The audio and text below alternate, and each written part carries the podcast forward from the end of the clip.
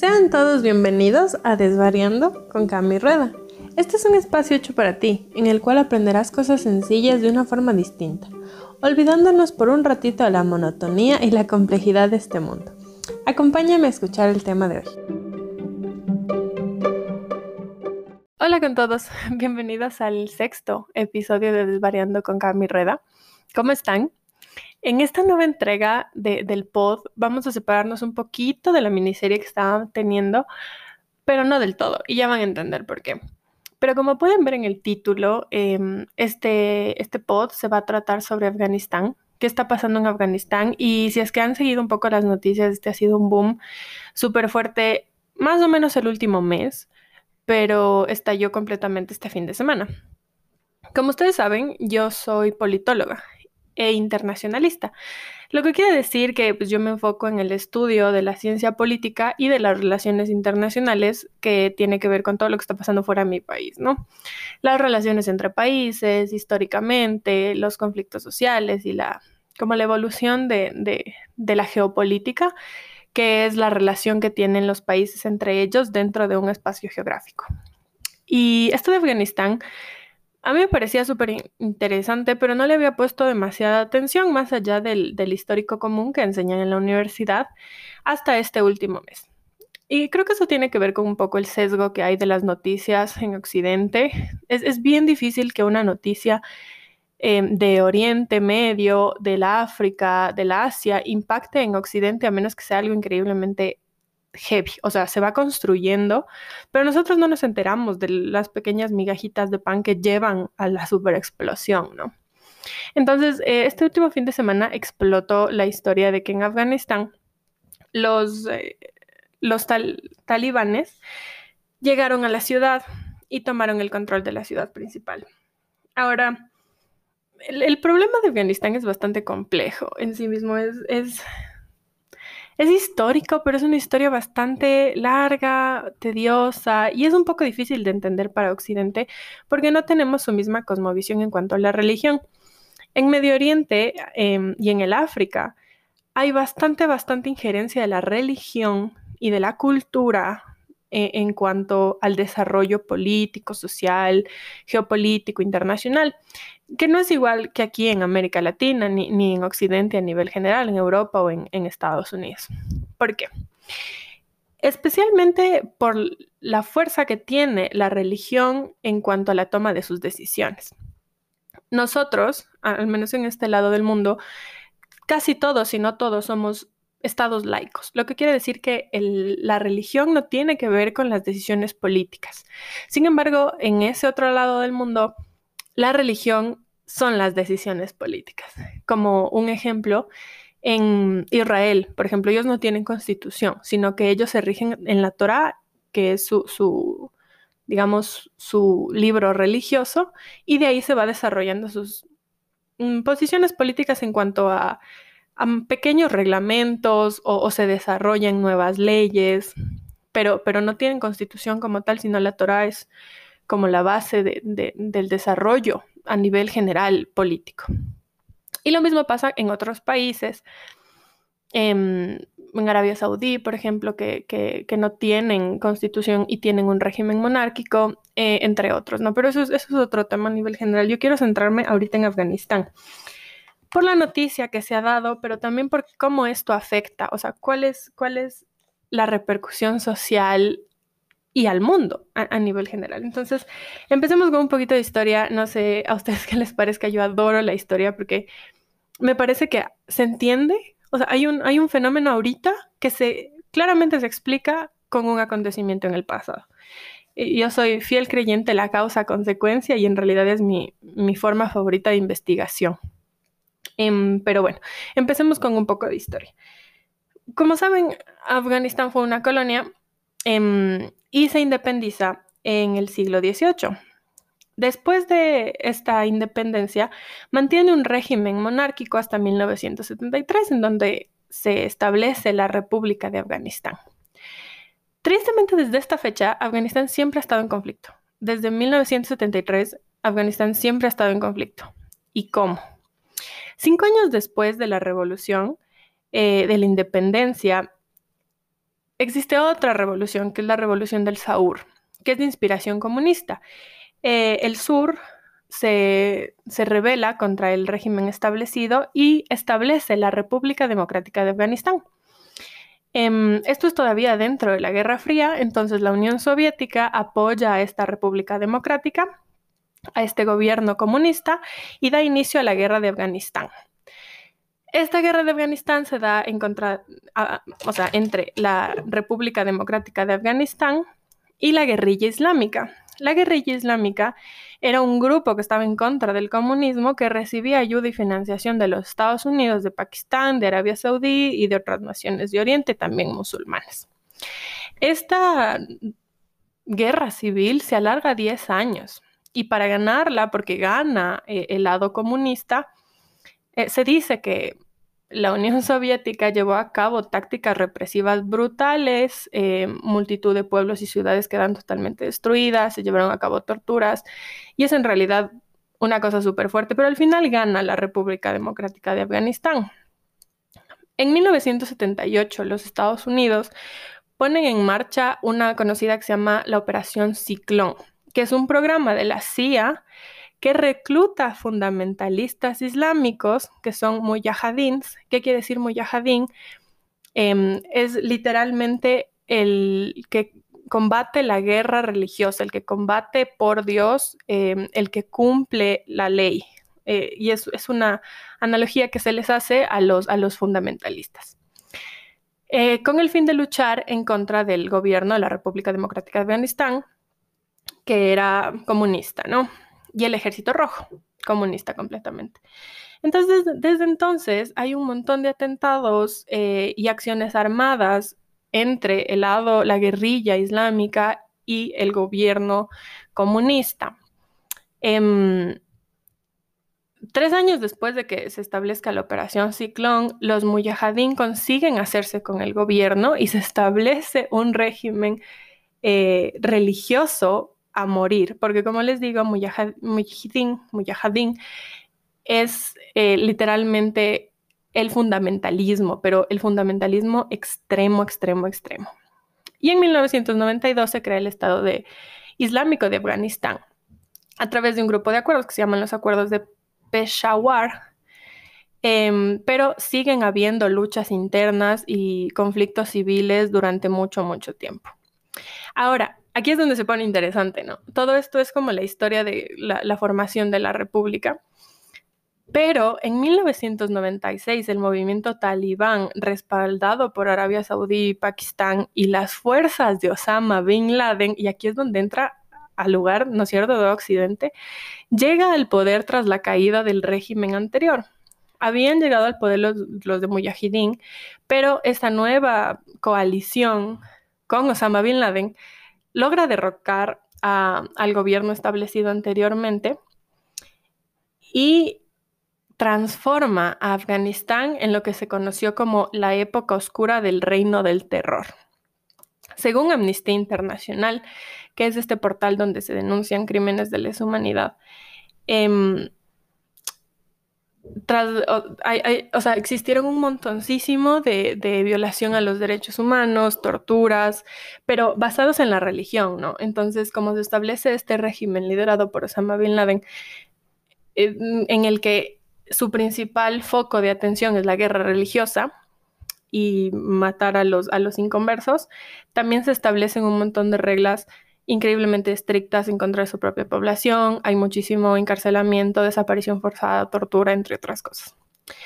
Ahora, tras los atentados de Nueva York y Washington, ¿no es cierto?, en el 2001, la caída de las Torres Gemelas, em, el país afgano fue, volvió a ser invadido por Estados Unidos y por la OTAN en la, llamada guerra contra el, contra el terrorismo. Em, esta se llama Operación de la Libertad Duradera y fue declarada por los Estados Unidos como parte de, su política interna de la guerra al terror. Eh, los objetivos de esta operación eran capturar a Osama Bin Laden y destruir al grupo terrorista Al-Qaeda y derrocar al régimen talibán. Esto lo logra, ¿no? Estados Unidos sí lo logró, mata a Osama Bin Laden y se forma un nuevo gobierno que se supone que ya es democrático, se supone y los talibanes que restaban se desplazan a las regiones más alejadas del centro de la ciudad, es decir, a los bordes, em, pero no desaparecen. Y esta es la considerada la guerra más costosa de la historia, pero no hizo desaparecer a los talibanes ni a su grupo. Más que desaparecer una creencia, no lograron desaparecer el grupo como tal. ¿Y por qué el grupo talibán es importante? Ya lo vemos en un ratito. Los fundamentalistas islámicos continuaron controlando ciertas partes de Afganistán, sobre todo en el borde y en, las poblaciones rurales. Su rama política em, empezó a ser increíblemente fuerte, ya se organizaron como, no como partido, pero como organización civil, y empezaron a avanzar capturando em, y controlando más ciudades y más asentamientos rurales. Esto llevó a que en el 2020 Estados Unidos se siente a negociar con los talibanes en lo que se llama las conversaciones de paz de Doha. Eh, estos acuerdos nunca llegaron a, nada, o sea, se hicieron los acuerdos, pero nunca fueron cumplidos por ninguna de las partes. Entonces, este es como el, digamos, el recuento histórico ya de por qué Afganistán es importante y por cómo ha estado presente en la historia occidental a pesar de que está bastante, bastante lejos, ¿no? Es, por todo esto de Al Qaeda, de Osama Bin Laden y de la caída de las Torres Gemelas y luego eh, la guerra contra el terrorismo establecida por Estados Unidos y la OTAN. Em, ¿cómo, ¿Cómo esto se desarrolla al presente? Como les dije, desde que se eliminó, digamos, se derrocó al gobierno de Osama Bin Laden, los talibanes se replegaron a las fronteras, pero no desaparecieron como organización y, aquí les voy a explicar por qué es una organización. Eh, los talibanes son una organización militar. Casi siempre han sido comparados con las guerrillas que nosotros conocemos bastante aquí. Em, son una organización militar, pero son una organización estructurada. Entonces, ellos, su, digamos, su estrategia era tomar control de pequeños asentamientos mediante el establecimiento de una organización administrativa. Lo que quiere decir que llegaban a los asentamientos y mediante la coerción, mediante la fuerza, la amenaza, la violencia o mediante la amistad, eh, la manipulación o tácticas un poco más suaves, se hacían con el control de pequeños establecimientos. Em, pequeños establecimientos de pueblos en donde ellos eran la nueva organización administrativa que gobernaba. Y ellos se encargan desde la seguridad hasta dirimir disputas civiles, sociales, pero siempre en base a la ideología religiosa, en base al eh, Corán, que es eh, pues el, libro sagrado, ¿no? Para, para los musulmanes. Ahora no me voy a, meter a, explicar los diferentes tipos de Islam que hay, si es que creen que hay 13 profetas o 17 profetas, cuáles son los, sus reglas específicas, porque en realidad es, una cultura muy, muy rica y su religión es bastante compleja. Pero digamos que son fundamentalistas y esto quiere decir que son extremistas en cuanto a, a sus creencias cumplen y creen exactamente lo que está escrito en el Corán y luego también lo desarrollan. Em, y Alá es su Dios, ¿no? Eh, es, bastante complejo. Se parece muchísimo al cristianismo en algunas cosas, pero al mismo tiempo no. Entonces, eh, la religión no es algo lo que me quiero meter ni a criticar ni a explicar porque es compleja, pero es bastante parecido al cristianismo y en realidad no, no creo que podamos criticar una religión en sí misma en cuanto a sus creencias, sino más bien en cuanto a sus acciones. Y, eso es lo que quiero hacer y, quiero explicar en este, en este post. Pero ya me fui del tema. Vamos avanzando hasta, hasta, hasta la actualidad. Entonces, en este momento, desde hace tres meses, los talibanes se han hecho con el control de 267 distritos. 87 todavía están en disputa y solo 53 están bajo el control del gobierno. El gobierno, su presidente es Ashraf Ghani, y me disculpan si estoy pronunciando mal, pero es bastante, son, son nombres un poco complejos.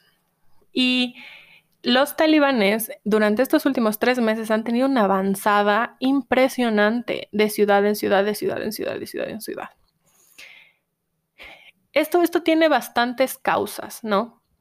Em, la principal y la más grande es que Estados Unidos desde el 2020, desde octubre del 2020, en estas conversaciones de paz, prometió quitar su apoyo y sus asentamientos militares del territorio. Biden, en abril, el presidente Biden de Estados Unidos en abril, dijo que para septiembre Estados Unidos ya no estaría presente ni de forma militar, eh, ni con la ayuda económica, ni de armas en el, en el territorio afgano.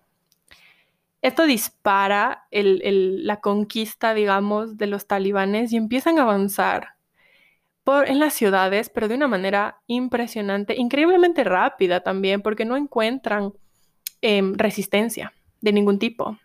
Y esto también es interesante en cuanto a si es que lo vemos desde su nuestra cosmovisión hacia la suya, porque nosotros decimos, ¿no? O sea, ¿qué, ¿qué, está pasando? ¿Cómo es que no se resisten? O sea, son extremistas, son violentos, pero ¿por qué no se resisten? Y, y esto, esto quiero hablar en este momento. Hay algunas, digamos, algunas causas especiales, son, son abordadas por, por el portal The Political Room, Em, pero yo les disminuí porque ellos abordan un montón, pero yo tengo unas pocas que me parecen que son las más interesantes, sobre todo nosotros, que a veces nos hace difícil comprender como otras culturas y sus formas de estructura, entre otras cosas. Entonces, em, ¿cuáles son las causas, según The Political Room, con las que yo estoy de acuerdo, para que la avanzada de los talibanes sea tan fácil, tan rápida y sin resistencia? Número uno es la capacidad de traer minorías en los pueblos. Es esto que les decía al inicio. Llegan a un pueblo, se hacen amigos de los caciques, cobran impuestos mediante la coerción o, la amistad, em, defendiendo una ideología religiosa. O sea, ellos llegan en pro de su religión. Al ser un pueblo increíblemente religioso, la mayoría está de acuerdo con, la mayoría, si no todos, están de acuerdo con la defensa de su religión sobre todas las cosas, tal vez no con los métodos, pero sí con la defensa de la religión. Entonces casi siempre llegan sin resistencias y se hacen amigos de los líderes de las ciudades, em, empiezan a implantar normas, empiezan a implantar seguridad, eh, empiezan a determinar lo que está bien y lo que está mal, y luego empieza la violencia, ¿no? Entonces, no sé si vieron, por ejemplo, em, el caso de Malala Yousafzai, eh, y si no podemos abordarlo en otro, en otro podcast, porque en realidad es, una cosa bien interesante que tiene que ver con esto. Ella decía que cuando los talibanes recién llegan a las ciudades, ellos dan discursos tan convincentes, tan en pro de su religión, tan en pro del desarrollo, que toda la gente les da muchísimo dinero para eh, sostener su campaña. Entonces, esto es lo que hacen al inicio, atraen las minorías, atraen los pueblos olvidados, los pueblos rurales, pobres, y se asientan ahí, ya sea mediante la fuerza o mediante la amistad, pero se asientan y ganan adeptos. Y ganan adeptos también em, convenciéndoles a los jóvenes que esa es la forma de vivir o por la fuerza eh, amenazando a sus familias, entre otras cosas. Ahora, como les decía, ellos tienen una administración civil y se les llama el gobierno de las sombras. Em, dentro de las ciudades, ellos establecen sus organizaciones políticas y establecen las normas. Entonces ellos dicen, esto está bien, esto está mal, esto se castiga así, esto no se castiga, así se tiene que portar los hombres, así tienen que portar las mujeres, em, vamos a resolver las cosas así. Entonces hacen un mini gobierno en cada ciudad que es en realidad lo que debería pasar, o sea, eso es la descentralización y la desconcentración que tenemos nosotros, digamos nuestros municipios. Ellos hacen cosas así en, pueblos rurales y ganan todo el poder dentro de ese pueblo y son el nuevo gobierno de ese pueblo. Más allá de que existe un gobierno elegido democráticamente, en ese pueblo hay una nueva organización civil que es reconocida y es legítima.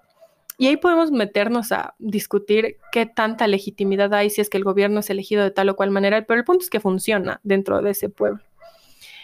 Como tercer punto está, y que, tiene que ver con el anterior, es el mal gobierno y la corrupción. Hay un mundo de tráfico de influencias, un montón de corrupción, un montón de injusticia en Afganistán. Y esto, sumado a, los a las administraciones civiles, estalla en el que el gobierno no puede Em, alcanzar todos los pueblos de Afganistán. Y como no lo hace, estos pueblos no tienen organizaciones y entra el gobierno de las sombras de los talibanes y les organiza y les hace desarrollarse, mm, les hace avanzar, les, les, da estructura, les da seguridad y eso el gobierno no lo hace. Y aparte hay los dramas de corrupción, em, o sea, hay corrupción todo el tiempo, tráfico de influencias, em, se roban muchísimo dinero, eh, hay una suerte de dictadura no tanto, a ver, son, son instituciones democráticas no legítimas, no reconocidas, casi siempre se pone en duda quién gana y por qué gana, eh, tiene que ver muchísimo con la plata que le meten, o sea, es bien complicado el, el gobierno en sí mismo y es un gobierno, digamos, democrático, pero entre comillas. Y al final está esto que les comentaba, el fin del apoyo de Occidente al gobierno de Afganistán.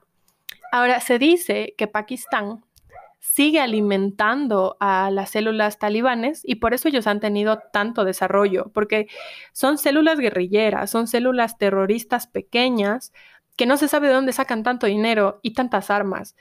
Después de unas investigaciones, la CIA determinó que es por Pakistán. Em, bastante difícil de determinar eso porque el gobierno de Pakistán no es que abiertamente dice yo les doy armas, sino hay una suerte de mercado negro que no es regulado y no es regulado de una manera súper conveniente, ¿no? Ahora, también se, alcanzan su, dinero para, seguir financiando sus campañas con esto que les digo, los impuestos. Y, em, por ejemplo, Mao Tse decía que el pueblo es al guerrillero como el agua es al pez, diciendo que el agua alimenta al pez y el pueblo alimenta a la guerrilla. Eh, y es esto que les decía de los impuestos, les dan cobijo, les dan comida, les dan protección. ¿Qué tanto sea verdad o mentira, qué tanto sea por miedo o por mm, creencia, es, es bastante difícil de determinar, pero siguen siendo protegidos por el pueblo. Y ahora, ¿esto por qué sucede en Afganistán, a diferencia de lo que podría suceder en, otras, en otros países? Afganistán es un país casi 100% rural. ¿Esto qué quiere decir? Que casi todos sus pueblos, ciudades, localidades se encuentran en la ruralidad y no tienen los beneficios ni el desarrollo estructural de las ciudades. Tampoco ha habido un, lo que normalmente se ve, ¿no? Una migración masiva a las ciudades por una mejora de oportunidades. Vamos a poner el ejemplo del Ecuador. Aquí, em, cuando crecieron las grandes metrópolis, Quito, Guayaquil, Cuenca, las personas que vivían en el campo, digamos en la Sierra Centro, Tunguragua, Cotopaxi, Chimborazo, emigraron eh, a las, a las ciudades, a las grandes ciudades, en, la búsqueda de nuevas oportunidades. Dejaron de ser agricultores para trabajar en las ciudades, en las fábricas y luego ya en puestos administrativos o de servicios.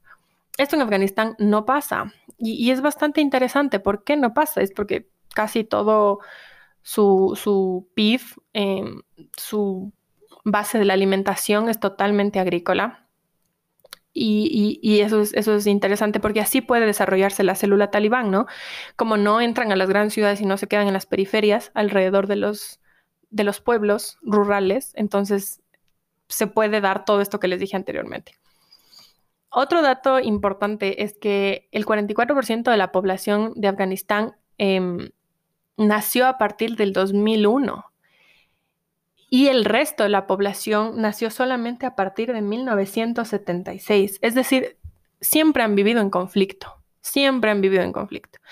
Y el 44% que nació a partir del 2001 han vivido en el conflicto contra Occidente, han vivido con la discriminación, el estereotipo, la pobreza que viene de ser llamados terroristas. Y los talibanes aprovechan esto Em, cosechando apoyo en la juventud. Se les enseña desde muy chiquitos cuál es el, camino a seguir y crecen en esta organización y, o sea, crecen para ser talibanes de alto rango que están completamente convencidos de su ideología, de su forma de ser, de su forma de hacer las cosas, bla, bla, bla, porque así crecieron. Entonces es su construcción. Em, entonces, como no han conocido la paz y han estado en conflictos ininterrumpidos por 42 años, es, es, normal que vean normal la violencia, el conflicto, el hambre, la pobreza, em, la guerra en sí mismo. Entonces no detienen a los talibanes por violentos, porque eso es a lo que están acostumbrados. Es diferente que esto pasara en un país desarrollado, Holanda, por ejemplo. No se puede. Simplemente no se puede porque no tiene, digamos, no hay el caldo de cultivo igual. Y esto es solamente algo que puede pasar allá, que, es impresionante, es increíblemente interesante. Esto es, ya les digo, causa-consecuencia, me parece genial, pero es, es, interesante en sí mismo, ¿no? Como un montón de factores pequeños que parecen insignificantes dan como resultado un acontecimiento tan grande como este que nos afecta a todos. Em, ¿Y qué pasa? Entonces, el 15 de agosto, el presidente sale de la ciudad, em, no renuncia, pero sale de la ciudad con un grupo de sus colaboradores más allegados diciendo que había sido amenazado. Y para evitar el derramamiento de sangre en la, en la capital, decide retirarse. Decide retirarse y entran los talibanes completamente a la ciudad, que ya venían avanzando durante tres meses desde la periferia hasta el centro. Y aquí está ya un fenómeno social em, y un grupo de acontecimientos que esto es lo impactante, ¿no? Para Occidente. Llegan los talibanes al poder, colapsa el aeropuerto por la cantidad de gente que quiere salir.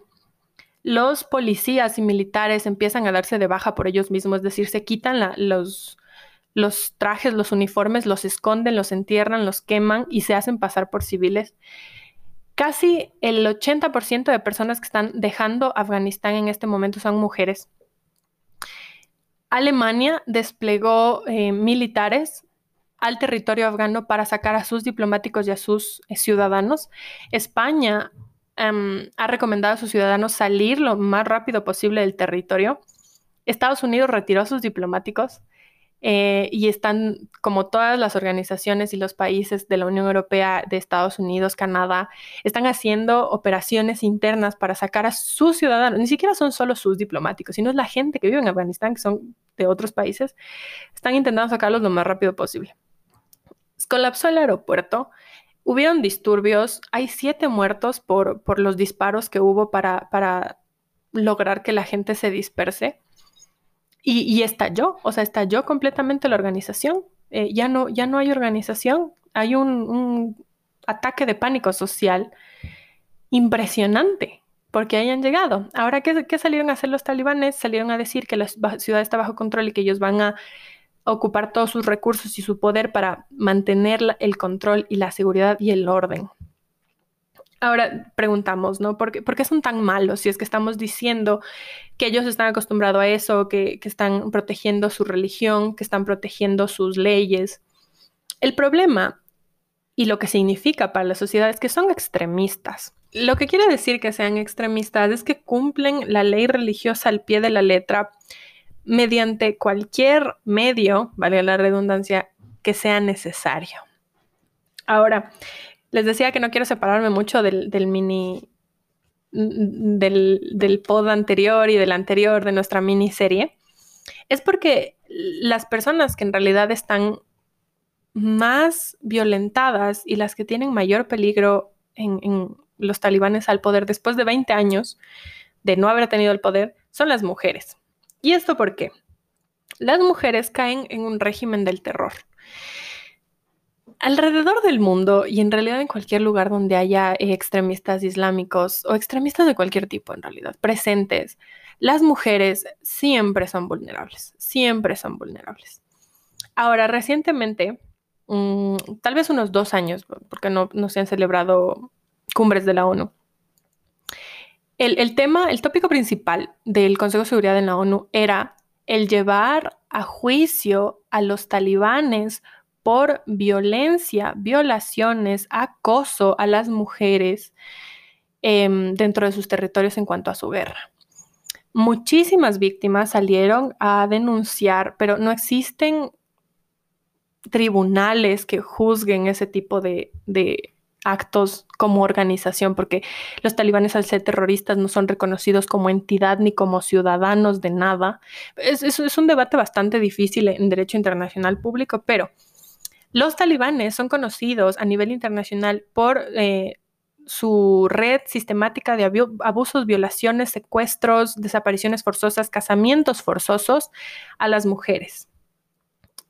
Y eso como célula terrorista, como célula de guerrilla, eh, sin poder político general. Entonces, como gobierno de un país, esto se multiplica 10 veces, es 10 veces peor. ¿Por qué? Amnistía Internacional eh, dice que las mujeres caen bajo un régimen del terror porque normalmente son secuestradas, separadas de sus familias y obligadas a casarse con talibanes. Depende muchísimo de la ideología religiosa que estén ellos defendiendo, pero casi siempre tienen varias esposas y normalmente son muy, muy jóvenes, son niñas, menores a los 16 años, casi siempre. Al ser separadas de sus familias, al ser secuestradas, em, luego caen en, en, organizaciones, en células de violencia, de acoso y de violación sistemática. Literalmente se les hace a las mujeres que no son lo suficientemente jóvenes ni puras y quién sabe qué otras cosas, eh, solamente sirven como cuerpos para la violación masculina de los talibanes. Y ellos todo lo hacen bajo su mandato religioso, que es lo más preocupante. Entonces, las mujeres normalmente que estaban en control de estos lugares, de los pueblos de los talibanes, mm, casi siempre tenían que casarse con los talibanes a la fuerza em, o mediante un acuerdo, ¿no? Pero las que son secuestradas y llevadas a, a campamentos talibanes es aún peor. Ahora, como gobierno, los talibanes tienen, en cambio, la capacidad de establecer leyes y normas que legitimen esto y lo legalicen. Ahora, esta es una de las partes del régimen del terror que en realidad a mí me parece la más fuerte, el, casamiento forzoso, la violación masiva, la violación en masa, e, el abuso a nivel general eh, sexual que les hacen a las mujeres. A mí me parece la parte más heavy. Pero ahora también hay otras leyes que se implantan dentro de estos pueblos y ahora a nivel general, que se van a implantar pues a nivel general, que tienen que ver con cosas más pequeñas que simplemente sirven para quitarle la libertad a las mujeres. ¿Y a qué me refiero con esto? Les voy a dar solamente algunos ejemplos. Las mujeres no pueden tomarse fotos, no pueden salir en fotos. No puede verse ninguna parte de su cuerpo que no sean sus ojos. No pueden salir a la calle sin un guardián, que sería su padre, su esposo o su hermano no pueden comercializar, no pueden estudiar, eh, no pueden ser atendidas por médicos eh, hombres y las mujeres médicos o enfermeras son muy pocas y en establecimientos especiales, pero bajo un montón de, categorías que deben cumplir. Em, las mujeres no pueden conducir, no pueden tomar decisiones sobre sí mismas, no pueden asomarse a las ventanas. A ese nivel de control llegan. O sea, no es solamente que mm, determina con quién te casas, que eso ya es muchísimo, sino es controlar hasta el último aspecto de tu vida. Las escuelas para niñas en, Afganistán han sido cerradas casi en su mayoría. Em, hay, hay, una represión súper grande. Las mujeres pueden ser castigadas de forma física pública si es que se les acusa de adulterio, de fornicación, eh, si es que están vistiendo algo que no deben vestir, em, entre otras cosas. Entonces, eh, ahí tiene mucho sentido porque la mayoría de personas que están dejando Afganistán como locos son mujeres. Es, es un retroceso impresionante en cuanto a los derechos humanos, es un retroceso gigante en cuanto a las libertades individuales sobre las mujeres. y, son cosas tan simples como salir a la calle a comprar un pan, no se puede. Conducir, no se puede. Levantar la vista, no se puede. Y luego a cosas muchísimo más grandes como el obligarte a casarte con talibanes o el ser sometida a violaciones en masa.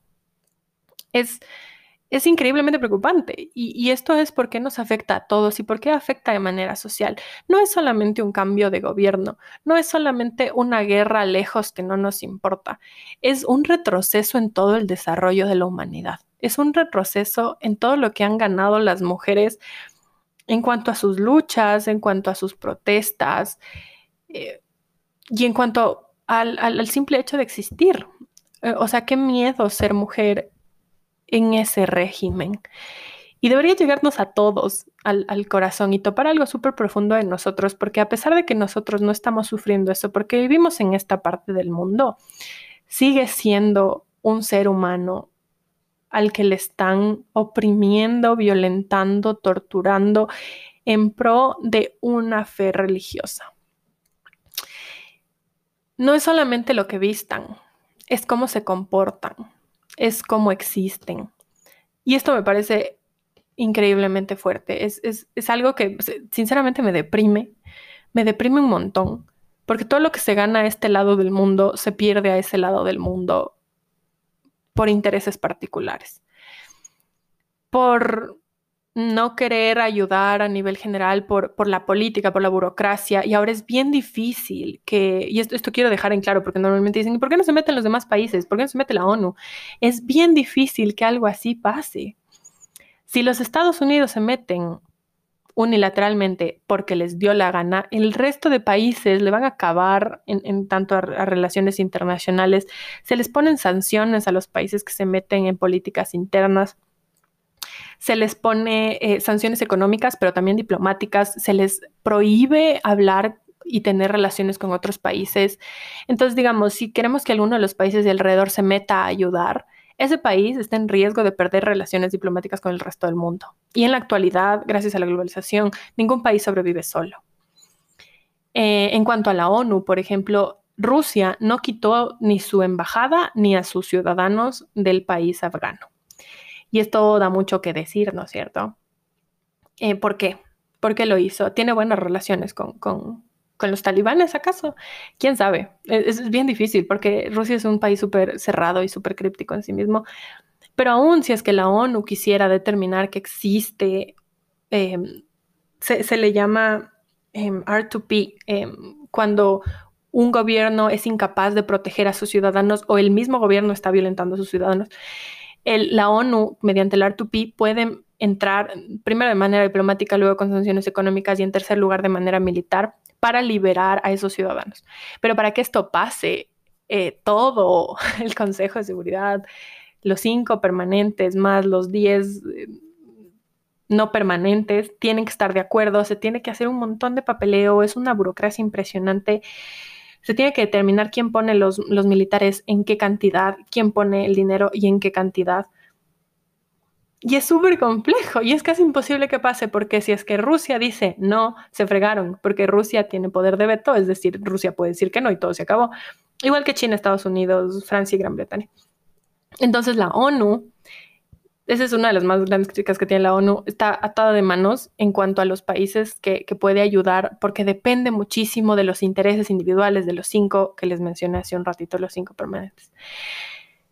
¿La ONU puede hacer algo? Probablemente no los que van a hacer algo y los que están haciendo algo son las organizaciones no gubernamentales, las ONGs, eh, las fundaciones, eh, la Cruz Roja, eh, bueno, en ese caso la Luna Roja, porque allá no hay Cruz Roja, que simplemente se metieron a ayudar a los ciudadanos. Ahora, los civiles están siendo reprimidos, se han liberado a prisioneros talibanes que han estado 20 años presos son liberados, pero en cambio se están apresando a mm, activistas, a reporteros, a mujeres periodistas, em, a cualquier persona que intente ayudar si es que no está bajo el régimen talibán. Em, es un delito internacional ir en contra de la Luna Roja o la, Cruz Roja, pero aún así lo están haciendo. Y es bastante complejo, es difícil porque es un mundo aparte del nuestro y hay un montón de trabas para ayudar, porque también quién en realidad quiere ayudar y quién en realidad solamente está buscando sus propios intereses, ¿no? Es un tema complejo, pero espero que en este podcast les haya podido como explicar un poco por qué es importante Afganistán, qué está pasando y por qué debería importarnos. Em, como mujeres, yo creo que la sororidad está bastante presente en este caso, pero también como hombres, ¿no? es, es fuerte el tema en sí mismo. Más allá de nuestras creencias religiosas, yo creo que el respeto a la individualidad, a la libertad y a la vida es, esencial. Em, pero espero haberles podido explicar un poco sobre Afganistán y por qué es importante, ¿no? ¿Por qué deberíamos pensar en esto? Creo que eso va a ser todo por el pod de hoy. Creo que me extendí bastantísimo hablando y ojalá haya sido lo suficientemente clara. A veces se me va la olla y pues, me alargo demasiado y me pongo a hablar de temas que ni al caso. Pero espero que haya explicado lo que quería explicar y espero que lo puedan escuchar y lo entiendan. Y, y sobre todo si tienen preguntas, o algo así, ya saben que les dejo el link de Instagram en la, en la descripción. Ahí me pueden escribir al DM, eh, responderme una historia, comentarme los posts con cualquier pregunta que tengan y yo les podré contestar en ese momento o puedo hacer otro podcast sobre eso, ¿no? Entiendo que es un, un tema complejo por todas las aristas que tiene para personas que no estudian esto específicamente, pero espero haber sido lo suficientemente clara. Em, entonces, eso va a ser todo, creo yo. Nos vemos en el siguiente pod. Ya voy a pensar de qué hago el siguiente pod. Tal vez algo parecido a esto. Tal vez volvemos a la miniserie o nos vamos completamente a hablar de libros. Quién sabe. Pero gracias por escucharme. Nos vemos en el siguiente, en la siguiente entrega. Bye bye. Recuerda que no todo debe ser tan difícil. Relájate y disfrutemos de la simplicidad de la vida. Nos vemos en el siguiente episodio.